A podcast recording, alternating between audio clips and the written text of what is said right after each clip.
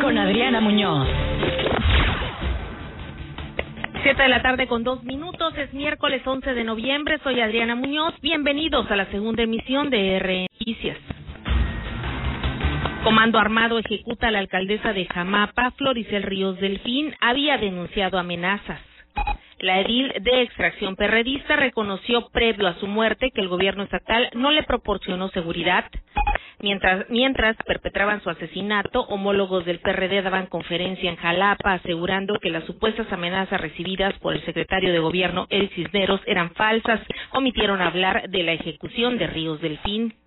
Este jueves, el dirigente nacional del PRD, Jesús Zambrano, alcaldes perredistas y dirigentes del Sol Azteca ofrecerán una rueda de prensa en este puerto de Veracruz. Despliega la Secretaría de Seguridad Pública operativo por homicidio de la alcaldesa de Jamapa. Huitlahua García, gobernador del estado, confirmó el hecho y advirtió que no habrá impunidad. El PAN condena el artero crimen cometido contra Floricel Ríos Delfín. El alcalde de Veracruz, Fernando Yunes, niega órdenes de aprehensión en su contra. Un reto para México, la transportación de las vacunas contra el COVID-19. Reforma al Infonavit permitirá a trabajadores adquirir un patrimonio sin intermediarios, afirma el presidente Andrés Manuel López Obrador.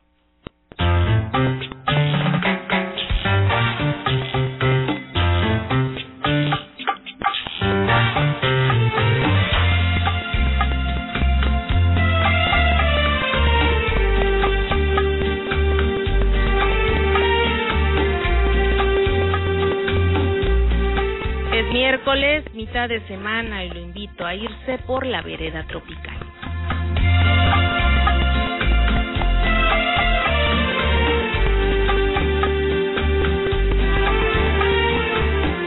Siete de la tarde con cuatro minutos. Bienvenidos a la segunda emisión informativa de RN Noticias. Soy Adriana Muñoz.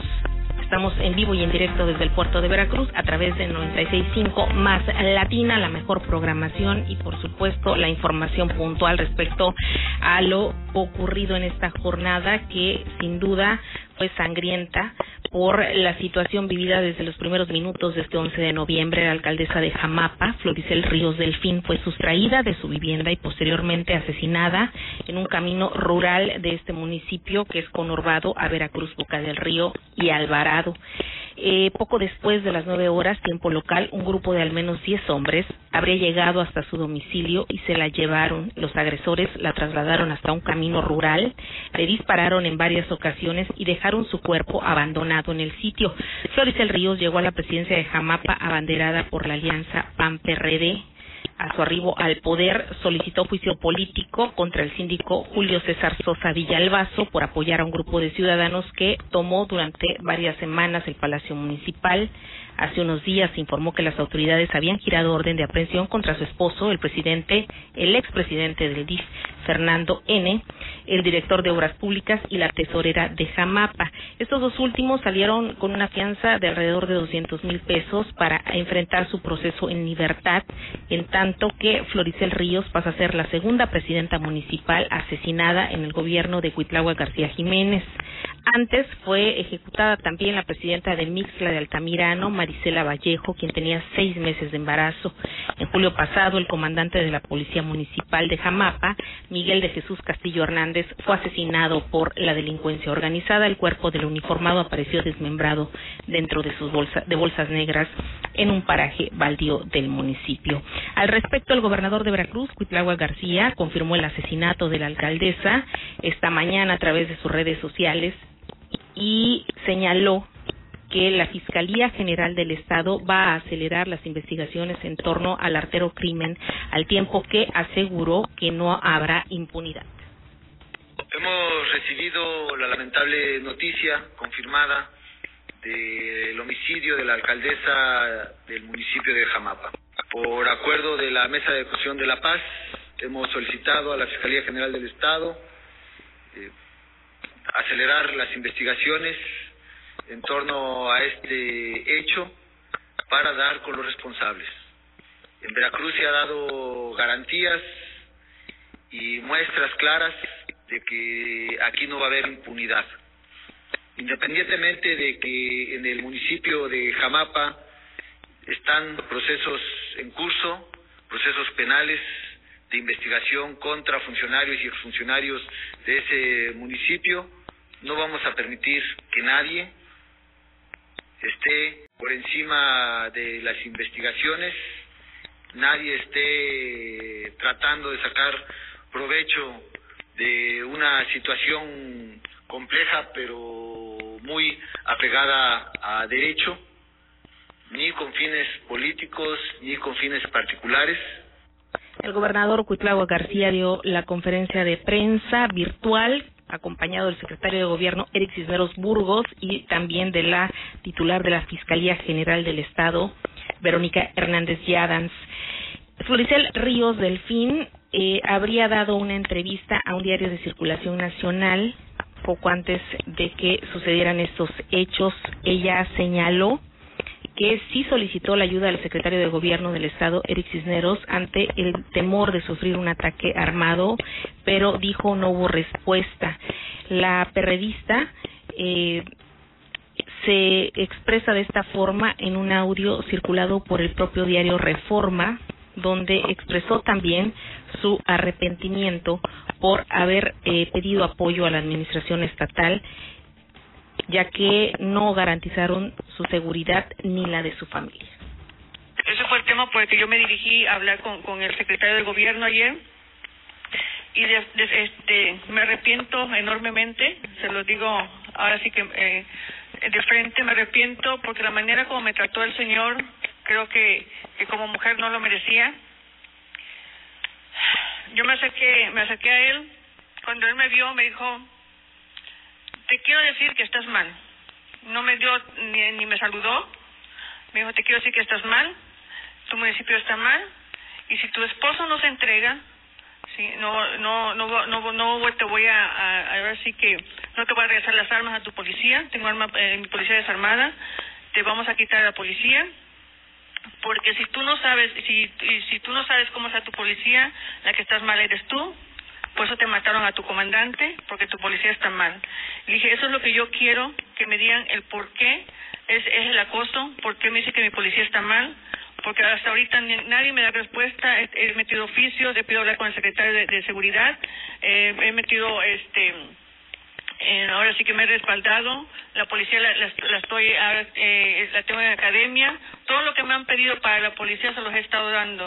Ayer me dijo él, ni le busques, quién te va a ayudar para en las armas porque no se te van a regresar. Entonces, sí me pegó muy fuerte el tema que me digo, digo, lo que pasa es que yo solamente quiero cinco minutos con usted para que me digan cuál es el tema de Jamapa, por qué todo lo que me están haciendo. Nos vemos, ¿quieres hablar conmigo? Le dije sí, nos vemos el martes a las 12 del día, yo te recibo eso es parte de la entrevista a este diario y también de la nota que circuló hoy después de su ejecución. También la alcaldesa dijo temer por la seguridad de sus hijos y la de su esposo Fernando Hernández, prófugo desde hace una semana. Justamente él cumpliría siete días prófugo de la justicia tras ser acusado de presunto peculado y abuso de autoridad tras su gestión en el DIF municipal en este momento sí temo por, por, por, por mi familia, no tanto ya por mí, porque yo estoy en este tema. El ver en este momento mi familia eh, este, separada, que mi esposo esté en otro lugar, que no esté conmigo, eh, que mis hijos los tengo que tener resguardados, no tengo el respaldo de la policía eh, municipal, me dice el que puse como comandante, me dice jefa, de qué manera yo le acompaño, de qué manera le respaldo si no tenemos un arma sea, no podemos defenderla.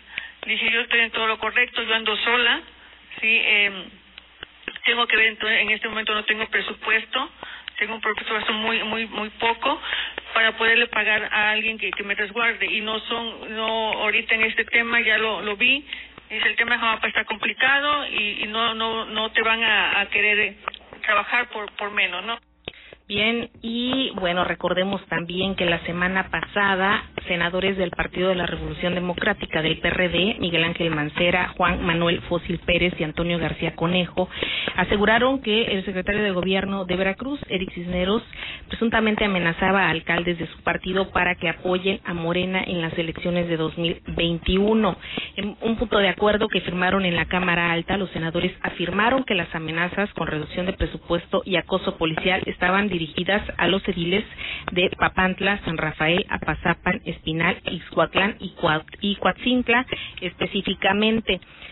Hoy en la mañana, justo antes o casi a la par de ese artero hecho, ediles militantes del Partido de la Revolución Democrática se deslindaron en una conferencia de prensa de los dichos de su dirigente estatal y de estos senadores. Dijeron que es falso lo asegurado por Sergio Cadena Martínez sobre supuestas amenazas del gobierno del Estado. En conferencia de prensa, reitero, cuando se daba a conocer justamente la ejecución de la alcaldesa Ríos Delfín, las presidentas municipales de Chacaltianguis, Mayra Janet Torres Domínguez de Villaldama, Isela Ramón Contreras y de Zacualpan, Karina Lugo Barrón, así como el presidente municipal de Tatahuicapan de Juárez, Esteban Bautista Hernández, rechazaron haber sido objeto de alguna amenaza de parte de Eric Cisneros Burgos. No solo eso, dijeron haber recibido del secretario de Gobierno el apoyo institucional de la administración de Cuitlagua García hacia sus ayuntamientos para respaldar el desarrollo de sus municipios. Ni chantajes ni presiones ni malos tratos de Eric Cisneros. Dijeron, hemos recibido ayuda, diálogo respetuoso, entendimiento y compromiso a favor del pueblo. Coincidieron los ediles, perredistas, y sería bueno que el dirigente estatal Sergio Cadena explicaron, diga los nombres de los alcaldes que asegura fueron amenazados porque en el caso de los que fueron esta mañana no podían dar fe de esa experiencia. En ese momento se enteraron de que había sido ejecutada su compañera Floricel Ríos Delfín y evadieron dar alguna postura o algún responder algún cuestionamiento a la prensa. Prácticamente salieron corriendo del recinto donde estaban dando la rueda de prensa. Y posteriormente, la dirigencia del PRD a cargo de Sergio Cadena respondió de manera muy distinta y emitió un comunicado al respecto. Ante los lamentables hechos ocurridos la mañana de este miércoles 11 de noviembre, en los que perdió la vida la alcaldesa del municipio de Jamapa, Floricel Ríos, el Partido de la Revolución Democrática de Veracruz condena enérgicamente tan cobarde asesinato de una mujer ejemplar que cumplía con su deber, siempre velando por los suyos.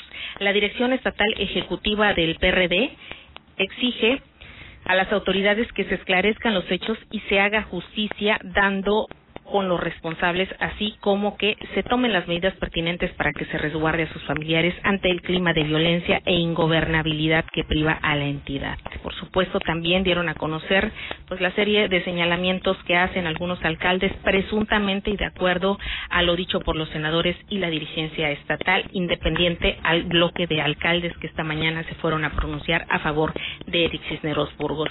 Pero ¿cómo queda el ayuntamiento de Jamapa, al menos administrativamente, en lo que se da cauce a la investigación jurídica por parte de la Fiscalía General del Estado. Nos comunicamos con el síndico de Jamapa, Julio Sosa Villalbazo, quien en estos momentos, de acuerdo a lo que se ha dado a conocer, toma el control del ayuntamiento. Síndico, muy buena tarde.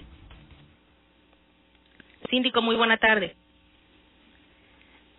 Parece que se cortó la llamada, sin embargo, en un momento vamos a hacer nuevamente contacto con el síndico de Jamapa para que nos dé a conocer cómo está la situación administrativa del ayuntamiento. Él, en lo que se da visto o se da a conocer a la legislatura local, eh, la situación de manera formal de cómo queda y por qué causas acéfalo el ayuntamiento de Jamapa, entonces él tomaría por el momento el control de la administración municipal. En tanto, llama el Congreso local a la suplente de Floricel Ríos Delfín, quien tendría por ley concluir el mandato eh, de la presidencia municipal. Siete de la tarde con dieciséis minutos. El PAN, la dirigencia estatal del Partido Acción Nacional, también se pronunció a través de un comunicado.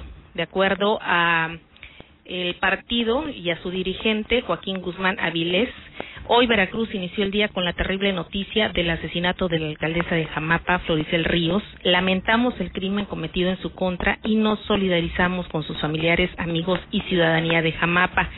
De acuerdo al documento, Veracruz se ha convertido en materia de seguridad en un estado de terror donde aunado a las crisis de salud y economía, las y los ciudadanos enfrentamos violencia desmedida que sigue cobrando vidas y dejando a miles de familias en el desamparo. Es lo que dice el Partido Acción Nacional. Ahora sí, síndico, muy buena tarde. Muy buenas tardes. Bien, pues si nos puede explicar cuál es la situación que prevalece después del crimen contra la alcaldesa Floricel Ríos Delfín, quién queda a cargo, eh, sabemos que usted en lo que llama el Congreso a la suplente, y bueno, ¿qué se está viviendo en estos momentos en Jamapa? Pues mira, este, Adriana, estamos todos consternados, todo el, pueblo de Jamapa está totalmente en shock, y lo más nosotros que convivíamos día a día ahí con la alcaldesa. Este, todo eso fue algo abrupto totalmente. Este, digo, todavía el tema de, de, cómo va a quedar la, la dirección. Eh, la ley orgánica menciona que cuando hay ausencia de presidente y de síndico, una ausencia menor de 60 días cuando es ausencia del síndico, sube un regidor cuando es menor de 60 días. Apegándonos a este tema de la ley orgánica, bueno, desafortunadamente tomaré yo, porque para mí esto no es algo grato, las riendas por el momento mientras llaman a la suplente, y ese es un tema de del Congreso. El Congreso tiene que, digo, esto es totalmente, este insisto, no eh, está fuera de, de contexto esto, este aquí el Congreso tendría que llamarlo inmediatamente porque, bueno, ya desafortunadamente ya no regresará. Eh, por el momento, mañana nos vamos a reunir los tres civiles, los dos regidores, un servidor, junto con eh, los directivos este, bases, que es el jurídico, el contralor, este, secretario del, del ayuntamiento, tesorero, nos vamos a reunir para platicar del tema, este, mandar los oficios pertinentes al Congreso, a, al ORCIS, a las áreas que tengan que dar seguimiento para que pues, llamen a, a la suplente. Y pues bueno, ¿qué te puedo decir? ¿Quién es la suplente de la alcaldesa? Eh, se llama Marta Montero Galvaz. Ella vive ahí en el municipio. De... Eh, sí, vive en un lugar, ahí adelantito de aquí de la cabecera municipal. Se llama El Estero, el lugar. Bien, oiga, síndico, ustedes, la alcaldesa extinta hoy lamentablemente, usted tuvieron confrontaciones de tipo político y administrativo desde el inicio de esta gestión por diferentes acusaciones y denuncias que incluso usted hizo y ella también hizo en su contra. Eh, ¿Lograron subsanar estas diferencias después de el, el, enfrentamiento más fuerte que fue cuando usted y un grupo de personas, de ciudadanos, tomaron el Palacio Municipal? Bueno, primero este, yo no lo tomé, el Palacio lo tomó un grupo de ciudadanos.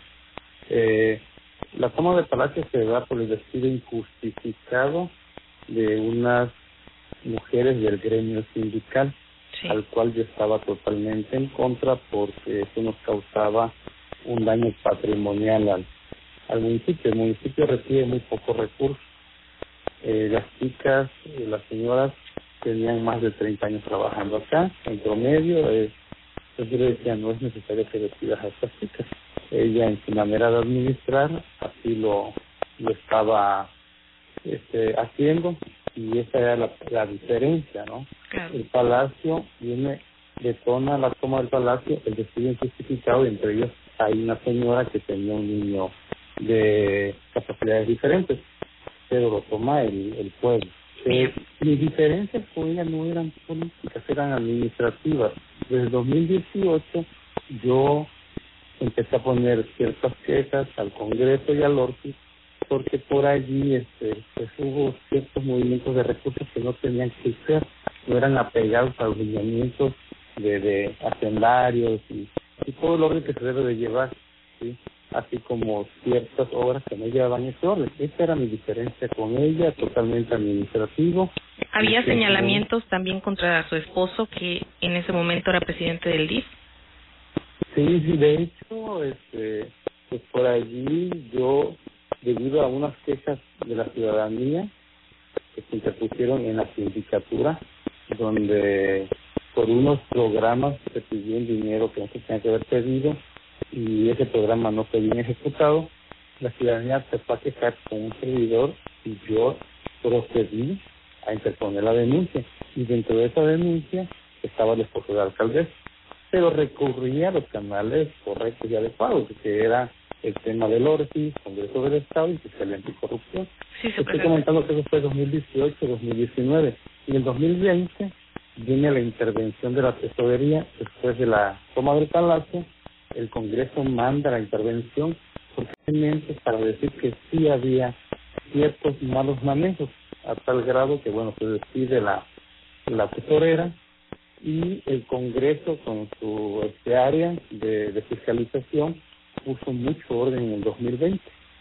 Eh, la intervención que va el día 30 de septiembre ya estábamos trabajando muy bien, o ya había más orden, ya estábamos apegados a la normatividad que te pide el ORFIS y bueno, en teoría todo estaba muy muy bien, era totalmente el tema administrativo, eh, yo un servidor utilicé los canales correctos, ¿por qué? Porque había quejas donde, y aparte, bueno, pues, en los estados financieros y otras cosas que por ahí se te hacen llegar, no se veían claras ciertas cuentas, ¿sí?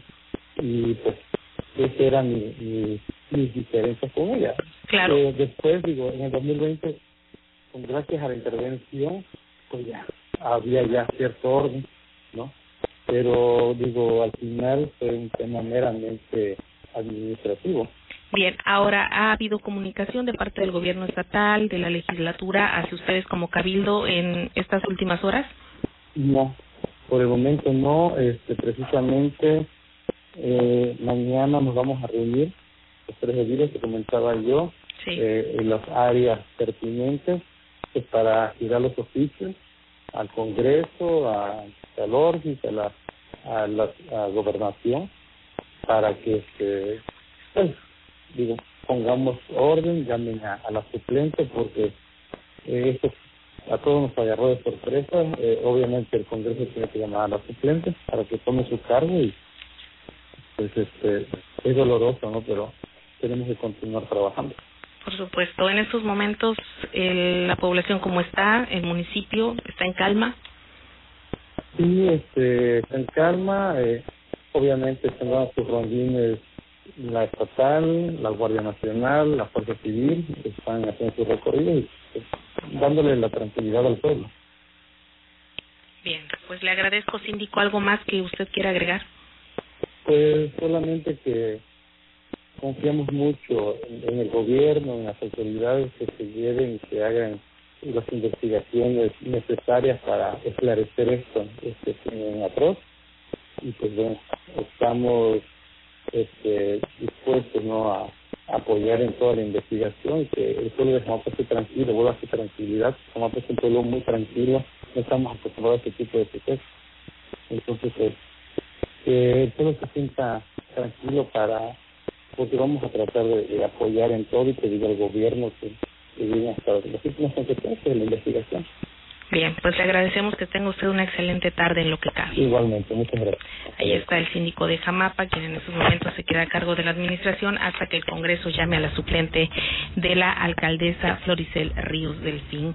Vamos a una pausa más adelante y por ahora, mire usted, la Secretaría de Seguridad Pública informó que de manera conjunta la las fuerzas de los tres órdenes de gobierno han desplegado operativos en el municipio de Jamapa y sus alrededores. Como escucharon al síndico hace unos momentos, siguen los operativos y de acuerdo al comunicado del gobierno del estado y la Secretaría de Seguridad, estos son obviamente para apoyar en el esclarecimiento de los hechos donde fue privada la vida de la presidenta municipal de Jamapa. Agentes de la policía estatal realizan labores de vigilancia por aire, aire y tierra en la zona con estricto apego en los protocolos de seguridad. También se han instalado filtros si usted circula por allá se va a encontrar evidentemente con todo este operativo, este andamiaje de seguridad, de revisión en diversos puntos carreteros y la cabecera municipal. De igual forma, hay trabajo coordinado con personal de la Fiscalía General del Estado para coadyuvar en el desarrollo de las investigaciones. Las acciones continuarán reforzándose en las próximas horas. Así las cosas, desgraciadamente, falleció la segunda alcaldesa en este en lo que va de este sexenio morenista de Cuitlagua García Jiménez. Descanse en paz. 7 con 26 y en otra información, el alcalde de Veracruz, Fernando Yunes Márquez, negó que exista una orden de aprehensión en su contra o de regidores por algún juicio laboral, como apuntan versiones periodísticas. Destacó que más bien es un asunto político en su contra por parte de gente del interior del mismo Partido Acción Nacional con el gobierno del Estado. Esto lo precisó el alcalde y dijo que lo que pasa es que el Tribunal de Conciliación y Arbitraje, el TECA, no puede emitir órdenes de aprehensión. Lo que hacen es la conciliación y si se pierde el laudo ante los trabajadores o ex empleados, se llega a un acuerdo de pago con ellos mismos. Esto lo explico. de conciliación y arbitraje no emite órdenes de aprehensión, pues es francamente ¿no? Ayer un, alumno mío de la universidad me decía, profe, jajaja, ja, ja, mire esta tontería. Vaya, esto es un tema político, los laudos se tramitan, se siguen, se han pagado a muchísimas personas eh, los laudos hay que recordar, pues se van venciendo conforme fueron despidiendo a la gente. Muchos de estos tienen entre 10 y 12 años aproximadamente, que es de gente que en aquel entonces fue despedida, ha seguido un procedimiento y nosotros simplemente tenemos una obligación de responsabilidad legal de que en cualquier procedimiento donde haya patrimonio municipal que se tenga que pagar, llámese este o si por ejemplo hay un, hay un conflicto con una empresa de por incumplimiento, el ayuntamiento siempre tiene que agotar todas las instancias, no podemos simplemente decir, ah bueno, no te preocupes, te pago y se acabó. Siempre se lleva hasta la última instancia y en conciliación arbitraje lo único que se hace pues es una conciliación, un arbitraje para ver cuánto hay que pagar y generalmente tenemos acuerdo con la gente que nos permitan pagar las mensualidades de manera que no tengamos que hacer un desembolso inmediato. Pero se está atendiendo cada uno de los este, llamados de la autoridad. Cuestionado sobre cuántos amparos se tramitaron, destacó que son todos porque las demandas laborales van contra todo el ayuntamiento, no es en contra de alguien en específico o de la persona, sino de el ayuntamiento como tal. No son amparos que se presenten o se representen personalmente y tienen carácter de procedimiento de conciliación. El alcalde porteño destacó que lo que se hace es un procedimiento jurídico que se sigue en todos y cada uno de los laudos. En otra información, el presidente de la Asociación de Agentes Aduanales de Veracruz, Manuel Reinaud, admitió que para México será todo un reto la logística para la transportación de las vacunas contra el COVID-19. Y es que a pesar de que el sector aduanal cuenta con protocolos para el transporte marítimo de mercancías de temperatura controlada, como es el caso de las vacunas, esta ocasión el traslado de la dosis de estas dosis será vía aérea. Recordó que en el caso de nuestro país las dosis comenzarán a recibirse una vez que la farmacéutica cuente con el abasto necesario para los primeros envíos. Se prevé que sea a principios de año o a más tardar en marzo. El tema de la vacuna, ¿no? Hemos estado leyendo por ahí que la vacuna está en proceso de fabricación y su transportación va a ser un reto muy importante para los que se dedican a la parte de la logística internacional por las medidas de prevención y precaución en su transportación, en el control de su, de su temperatura que debe de llevar, en fin, son retos que nos atañen a los que estamos inmersos en la logística de comercio internacional. Y aquí se cuenta con eh, todo lo necesario para recibir un barco de, esa, de esas condiciones que transportar. Tenemos muchísimos años operando mercancías que traen una temperatura controlada, mercancías eh, refrigeradas, mercancías congeladas, tomar en cuenta que muchos de esos embarques de la vacuna va, va a ir por vía aérea, no tanto que lleguen por vía marítima. ¿no? Eh, entonces creemos que la concentración de este tipo de embarques se va a dar en los aeropuertos de la Ciudad de México, Monterrey y Guadalajara, sobre todo. Gracias. Gracias, Dani. 7 de la tarde con 30 minutos. Gracias por su sintonía. Mañana en punto de las 19 horas nos escuchamos por esta frecuencia 96.5 más latina. Se queda con Saúl y la mejor programación en la frecuencia modulada, que por supuesto le tiene siempre lo mejor a nivel local, estatal, nacional e internacional. Soy Adriana Muñoz, que tenga una excelente tarde.